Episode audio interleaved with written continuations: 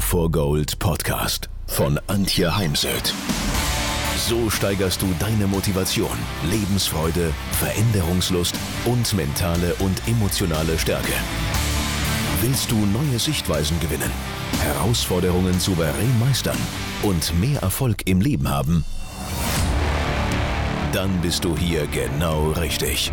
Der Go for Gold Podcast von und mit Mentalcoach und Deutschlands renommiertester Motivationstrainerin Antje Heimsöth.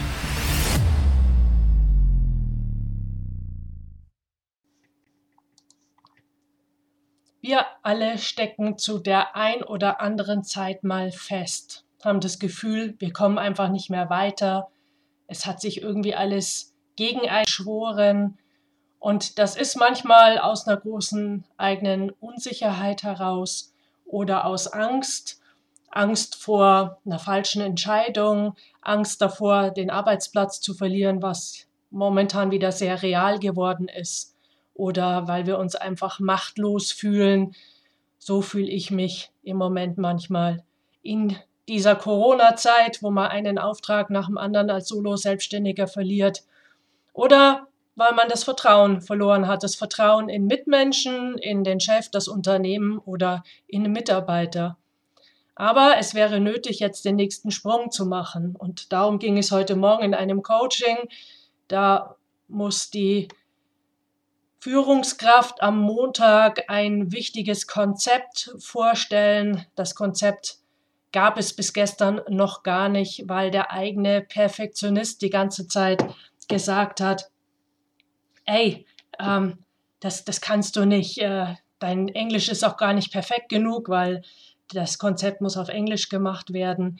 Und es gab ganz viel Zweifel und es ging jetzt darum, wie kann ich ganz schnell stärker werden, anpacken, mich morgen einen halben Tag hinsetzen, dann steht das Konzept und weiter geht's.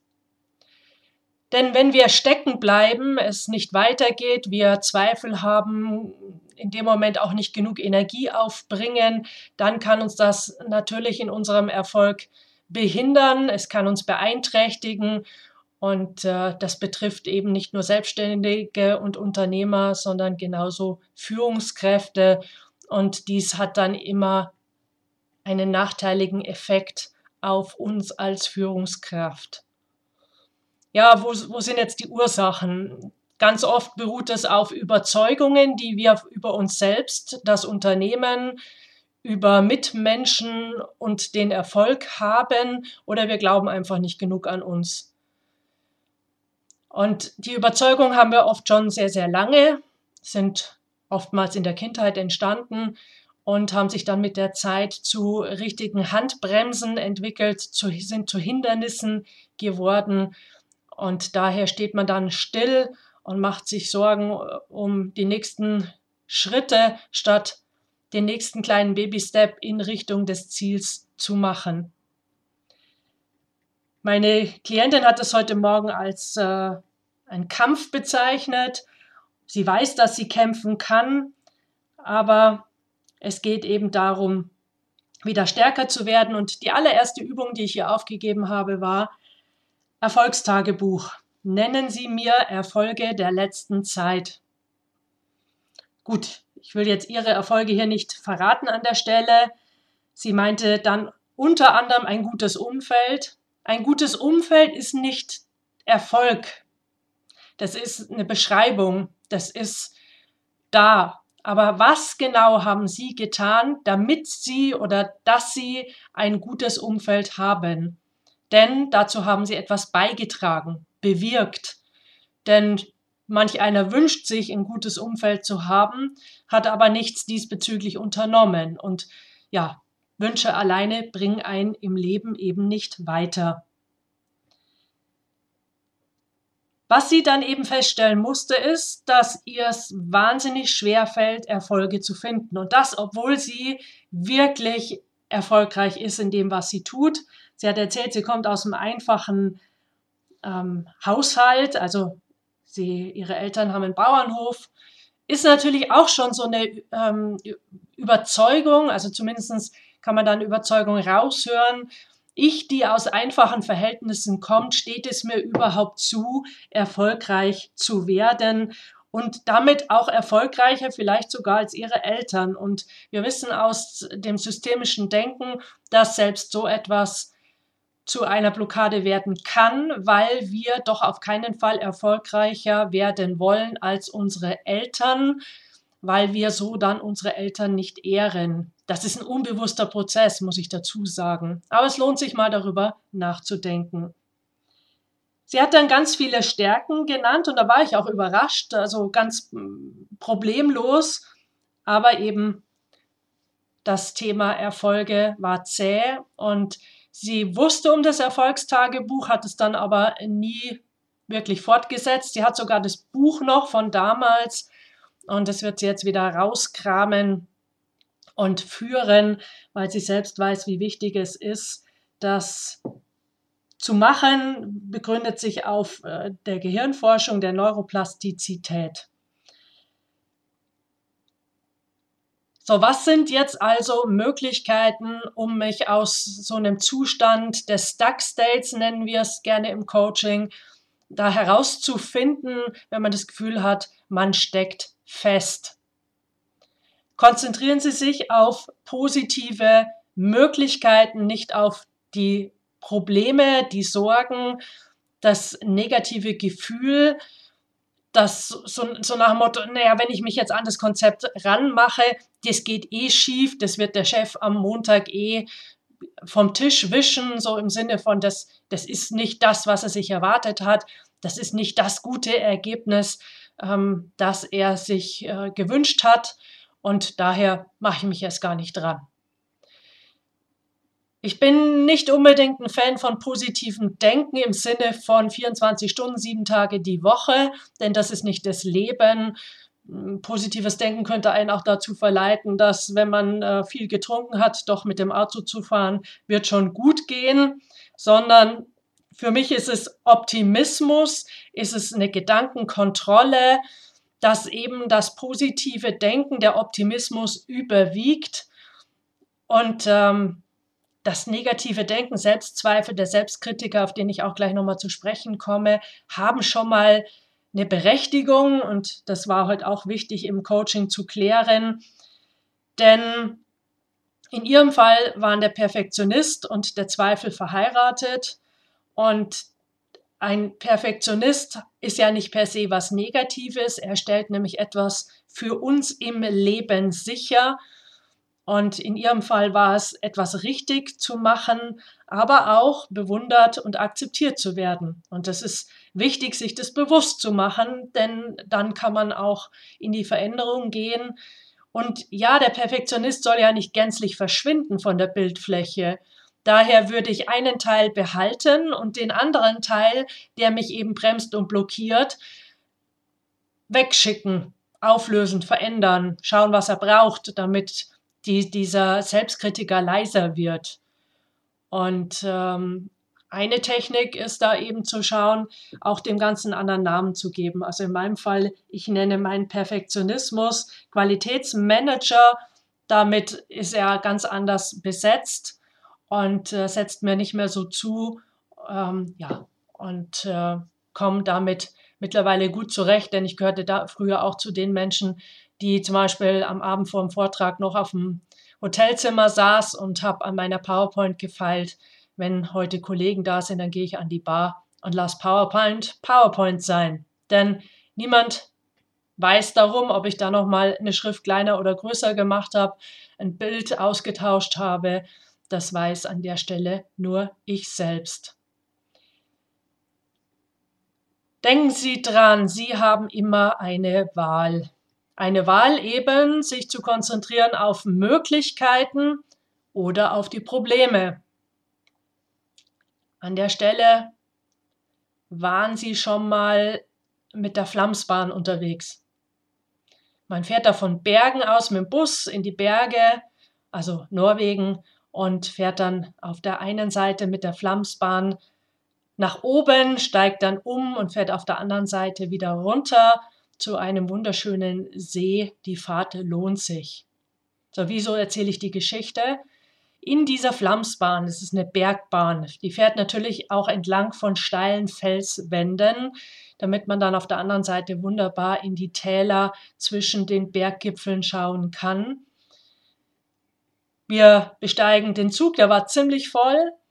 Ich saß auf der Seite, die eben an der Bergwand entlang fuhr. Jetzt habe ich Menschen beobachtet, die sind während der zwei Stunden immer auf ihrem Sitz sitzen geblieben und haben natürlich so kaum was von der wunderschönen Landschaft gesehen. Ich selbst bin halt aufgestanden, ich bin Gott sei Dank groß, habe dann über die anderen drüber geschaut und meine Fotos gemacht und die wunderbare Aussicht in die Bergwelt und in die Täler genossen. Was ich damit sagen will, ist, Sie haben die Wahl. Bleiben Sie sitzen, vielleicht noch mit einem gelangweilten oder einem verärgerten Gesicht, weil Sie Pech bei der Platzwahl hatten, oder stehen Sie eben auf und machen das Beste aus der Situation. Nächster Step oder nächste Möglichkeit, die Sie haben, um aus einem Zustand des Stuck State hinauszukommen, ist eben damit aufzuhören, sich ständig abzuwerten, ein, ein hartes Selbsturteil über sich zu fällen, überkritisch mit sich selbst zu sein. Ja, der Selbstkritiker hat eine Berechtigung in unserem Leben, aber zeitlich begrenzt. Und daher, wenn Sie vorwärts kommen wollen, ist es wichtig, dass Sie ab und dann oder immer öfters Ihr Selbsturteil loslassen. Sondern analysieren Sie die Situation, analysieren Sie Ihr Verhalten, Denken und auch durchaus das Thema Körpersprache, Körper und Ihre Emotionen. Und dann befreien Sie sich von der Art, wie Sie über sich denken und machen Sie sich auf den Weg nach vorne. Denn nur dem Gehenden schiebt sich der Weg unter die Füße, beziehungsweise zwischen Traum und Ziel liegt die Tat. Beispiel, ich selbst, als ich äh, angefangen habe als Trainerin und später dann als Speaker, Speakerin, ich habe mir ganz oft gedacht, mei, Klein Antje aus Klein Rosenheim. Wer ist schon Antje? Wer kennt schon Rosenheim? Damit habe ich mich klein gemacht. Dann war ich auf dem ersten Kongress der Redner, auf der Convention, die immer im September stattfindet, und habe regelrecht aufgeschaut zu den Größen wie Martin Limbeck, Andreas Buhr. Wow, schau mal, was die können und was die erreicht haben, das, wer bist du schon im Gegensatz zu denen oder im Vergleich zu denen? All das mache ich heute nicht mehr. Wenn überhaupt, dann schaue ich durch die Brille, was kann ich von denen lernen. Nicht um es eins zu eins zu kopieren, denn jeder darf seinen eigenen Weg gehen und finden. Aber eben Ideen im Sinne von, ja, das könnte ich auch mal ausprobieren oder angelehnt an, an die Idee, ähm, eben eine eigene neue Idee entwickeln denken Sie immer dran, niemand ist makellos. Niemand. Und äh, gerade wenn wir uns vergleichen, es gibt immer jemand, der schö schöner, schneller, schicker, gescheiter, intelligenter, besser ist. Nur überlegen Sie sich mal den Preis für Perfektionismus oder Perfektion. Und der ist nämlich verdammt hoch. Das kann so weit gehen, dass man anfängt, sich selbst abzulehnen. Und das ist wiederum etwas, was Menschen bewusst oder unbewusst spüren. Sondern ich glaube, unsere Schönheit, innere Schönheit liegt in unserer Verletzlichkeit und unserer Unvollkommenheit. Es ist vielmehr wichtig, dass wir die Wahrheit annehmen und lernen, uns selbst Fehler, Niederlagen und Scheitern ähm, zu verzeihen, dass wir akzeptieren, dass wir Fehler machen. Denn nur wenn wir uns verzeihen, dann können wir in eine glückliche und zufriedene Zukunft gehen. Und zum Beispiel hat heute meine Klientin Erfolg als glücklich und zufrieden formuliert. Das ist für mich jetzt eher ein Zustand und auch hier mal Vorsicht, sind wir wirklich nonstop glücklich und zufrieden oder sind das nicht eher Momente, Momente des Glücks und diese eben wahrzunehmen? Also definieren Sie auch mal für sich Erfolg. Was ist denn überhaupt Erfolg? Denn die klassische Definition von Erfolg ist das Erreichen gesetzter Ziele. Für mich ist es einiges mehr, aber auch hierzu gibt es einen eigenen Podcast. Also, ja, ich glaube schon, dass wir im Job oftmals eine Maske tragen müssen. Es ist nur die Frage, wie sozusagen, wie dick ist diese Maske, wie oft müssen wir sie wirklich 24 Stunden tragen, müssen, sie, müssen wir die Maske während der gesamten Arbeitszeit tragen. Denn ich glaube, dass es uns als Führungskräfte menschlich macht, wenn wir eben auch unsere Ängste formulieren und Unsicherheit zugeben und uns nicht hinstellen, als sei uns das alles fremd. Denn wenn wir offen zu Ängsten und Unsicherheit stehen, dann macht es Raum, gibt es auch Raum Mitarbeitern darüber zu erzählen. Und wenn wir von Ängsten und Unsicherheiten wissen, können wir wiederum darauf reagieren und auch fragen, was bräuchten Sie jetzt von mir als Führungskraft, damit es, damit die Unsicherheit geringer wird, beziehungsweise damit Sie hier gut arbeiten können. Hören Sie also auf, sich selbst anzugreifen, ich werde nie vergessen, wie ich mit einer Trainerkollegin golfen war, schon lange her. Und sie hat da mitbekommen, wie ich mit mir eben hart ins Gericht gegangen bin. Und ey, Antje, weißt du, du bist so ein Depp. Eine Million Menschen auf dieser Welt haben gelernt, Golf, spielen zu, Golf zu spielen. Nur du. Du bist irgendwie zu blöd, um dieses Spiel zu lernen. Hey, hör doch auf. Verkauf dein Golfbag oder gar, da kommt bald wieder das Wasserloch versenk ihn.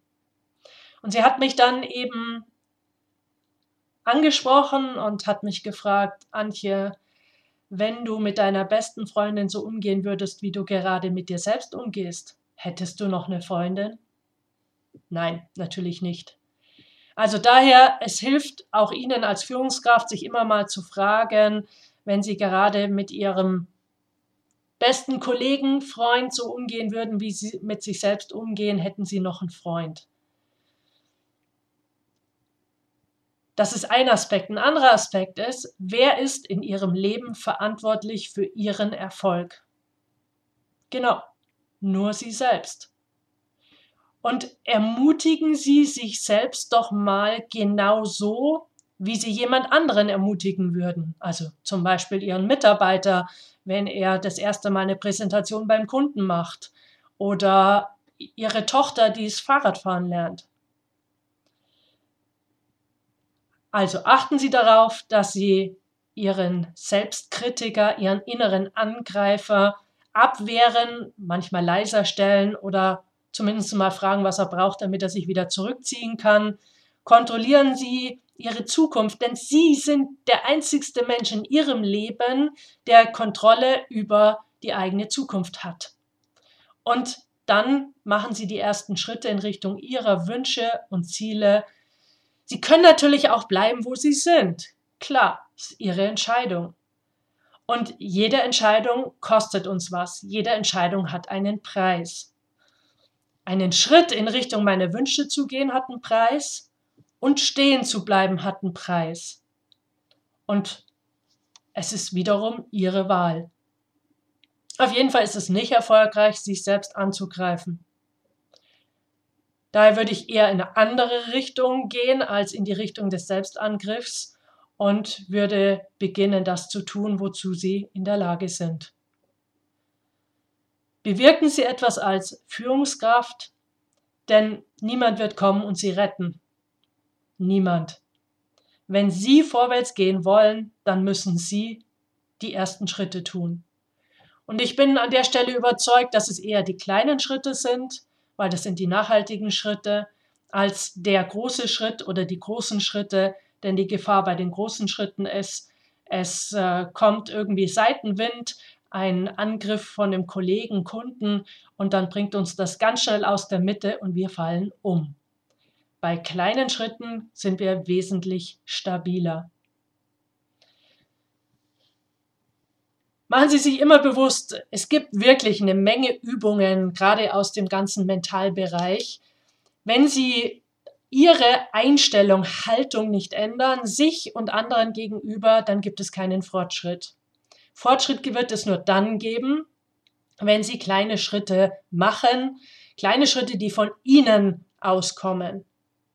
Und Sie werden merken, wenn Sie mal einen ersten Schritt gemacht haben, der nächste Schritt wird einfacher und einfacher und irgendwann wird das Realität, was Sie früher für unmöglich gehalten haben.